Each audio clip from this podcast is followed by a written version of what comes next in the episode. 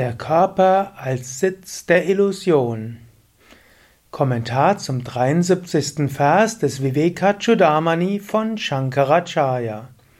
Shankara sagt: Dieser Körper, der Ich und Mein genannt wird, ist der Sitz der Illusion, der Verblendung, Moha, und wird von den Gelehrten als grobstofflich, Stula bezeichnet. Raum, Luft, Feuer, Wasser und Erde sind die feinstofflichen Elemente, Sukshma. Dieser Körper, Menschen sagen gerne, hier bin ich, da bin ich, ich bin 1,80 Meter groß, ich bin 73 Kilogramm schwer. All das sagen Menschen, aber bin ich der Körper? Nein, ich bin nicht der Körper, ich bewohne den Körper. Der Körper ist ein Fahrzeug, so ähnlich wie ein Auto auch ein Fahrzeug ist. Du kannst mit einem Auto von hier nach dorthin fahren, aber du bist nicht das Auto. So ähnlich auch angenommen, du würdest auf den Mars fliegen, vielleicht wird das irgendwann mal möglich sein. Und dabei wirst du einen Raumanzug haben. Und nehmen wir einmal an, du müsstest den Raum, Raumanzug Tag und Nacht anhaben. Irgendwann wirst du denken, ich bin der Raumanzug. Angenommen, man würde eine Gruppe von Menschen mit solchen Raumanzügen ausstatten. Und diese Raumanzüge hätten die Möglichkeit, die Temperatur auf dem Mars etwas so zu ändern, dass über den Raumanzug ein Temperaturempfinden möglich ist. Ich glaube, auf dem Mars gibt es ein größeres Temperaturspektrum und so kannst du auf dem Mars fühlen, warm oder kalt. Angenommen, der Mars hat irgendeine Atmosphäre, vielleicht würde man den Raumanzug mit einer verlängerten Nase ausstatten, sodass aus dieser Atmosphäre Sauerstoff rausgefiltert wird, sodass du einatmen kannst und Sauerstoff bekommst. Vielleicht kann man irgendwas auf dem Mars anbauen und du kannst das dann essen und irgend werden vielleicht andere Materialien sein als auf der Erde, so muss was vorgeschaltet werden, sodass du es nachher schmecken kannst. Und nehmen wir an, ist sogar tastempfindlich, sodass du es sogar andere umarmen kannst und es spüren kannst und vielleicht sogar Kussempfindungen haben kannst und so weiter. Jetzt nehmen wir noch dazu an, der Raumanzug ist so genial ausgestattet, dass wenn ein Kind auf die Welt kommt, dann wird aus, der, aus dem Raumanzug der Mutter und des Vaters vielleicht ein neuer Raumanzug entstehen und das Kind würde dann natürlich, und das, der Raumanzug wächst nachher weiter. Was würde das Kind nachher denken? Ich bin dieser Raumanzug.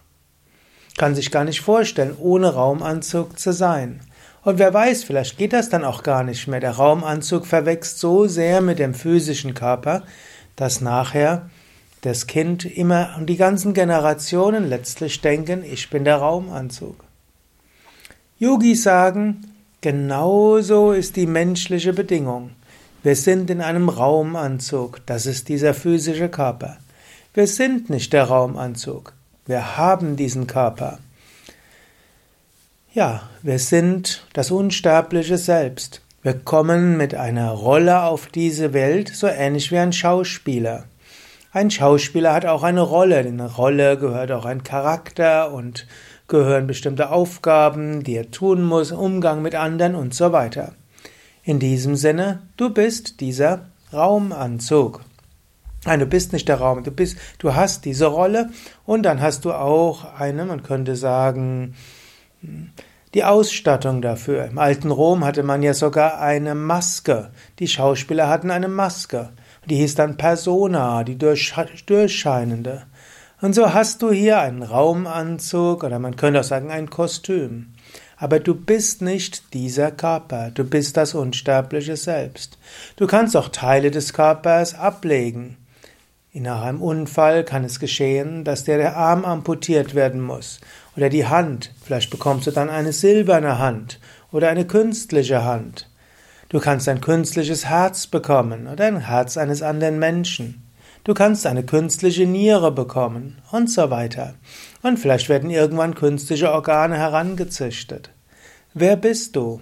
Angenommen, du hast jetzt eine künstliche Hand, du hast Prothesen an den Beinen, die vielleicht sogar Gefühle weitergeben und du sie bewegen kannst. Vielleicht hast du sogar äh, Cochlea-Hörimplantate, vielleicht hast du dann ein künstliches Herz, künstliche Nieren. Wer bin ich? Du bist nicht der Körper. Du hast einen physischen Körper. Du hast eine Rolle. In diesem Sinne sagt er hier, dieser Körper ist der Sitz der Illusion. Du glaubst, du bist der Körper, aber du bist nicht der Körper. In Wahrheit bist du das unsterbliche Selbst. Der Körper ist stula, er ist grobstofflich. So sagt er Ahammameti Pratidam. Dieser Körper ist bekannt, Prahita, als das Gefühl des Ich Bins und Mamiti, das bin ich, Mama, Iti, Iti, Mama, das gehört mir. Aber der Körper gehört noch nicht mal dir. Er kann dir jederzeit genommen werden. Eine kleine Erkrankung, ein kleiner Unfall und dein Körper ist weg. Der gehört dir nicht. Er ist dir gegeben worden. Nutze ihn für etwas Gutes, aber identifiziere dich nicht damit. Er ist Mohaspadam, Aspada, der Sitz von Moha, Täuschung und Verwirrung. Natürlich, es geht noch weiter. Du denkst, oh, mein Körper ist zu groß, zu klein, zu dick, zu dünn, zu viele Falten oder die Haut ist zu trocken oder zu fett, die Stimme ist zu hoch oder zu niedrig. Aus der Identifikation mit dem Körper kommen so viele Probleme. Kaum jemand ist zufrieden mit seinem Körper. Nicht nur identifizierst du dich mit deinem Körper, wie er ist, du hast ein Bild von deinem Körper, wie du denkst, dass er ist, du hast ein Bild von deinem Körper, wie du denkst, dass es sein sollte, und du hast auch ein Bild von deinem Körper, wie du denkst, dass andere es haben sollten. So viel Verwirrung, so viel Illusion. Und was tun Menschen alles, damit der Körper irgendwo gut aussieht? Sie färben sich die Haare, sie machen Make-up auf die Haut.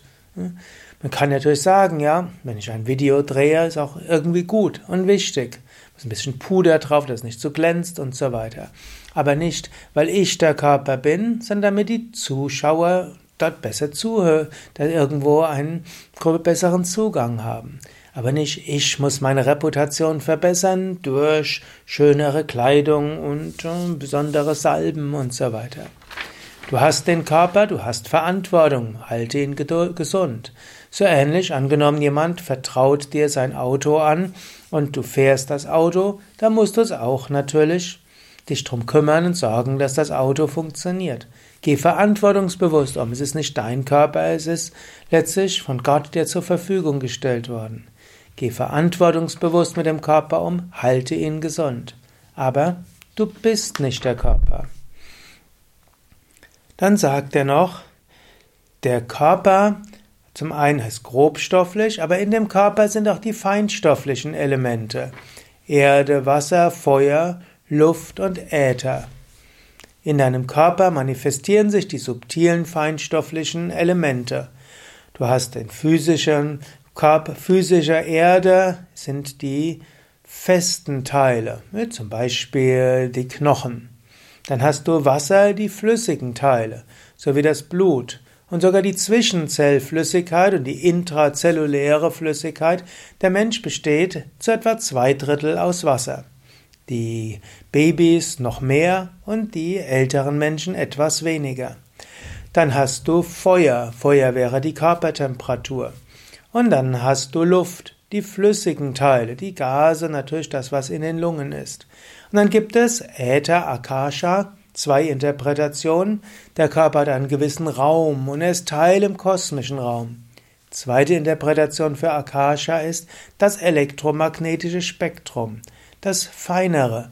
Der Körper hat ein Energiefeld, sogar ein physiologisches Energiefeld, also ein physikalisches Energiefeld, messbar auch im Hirn bekannt.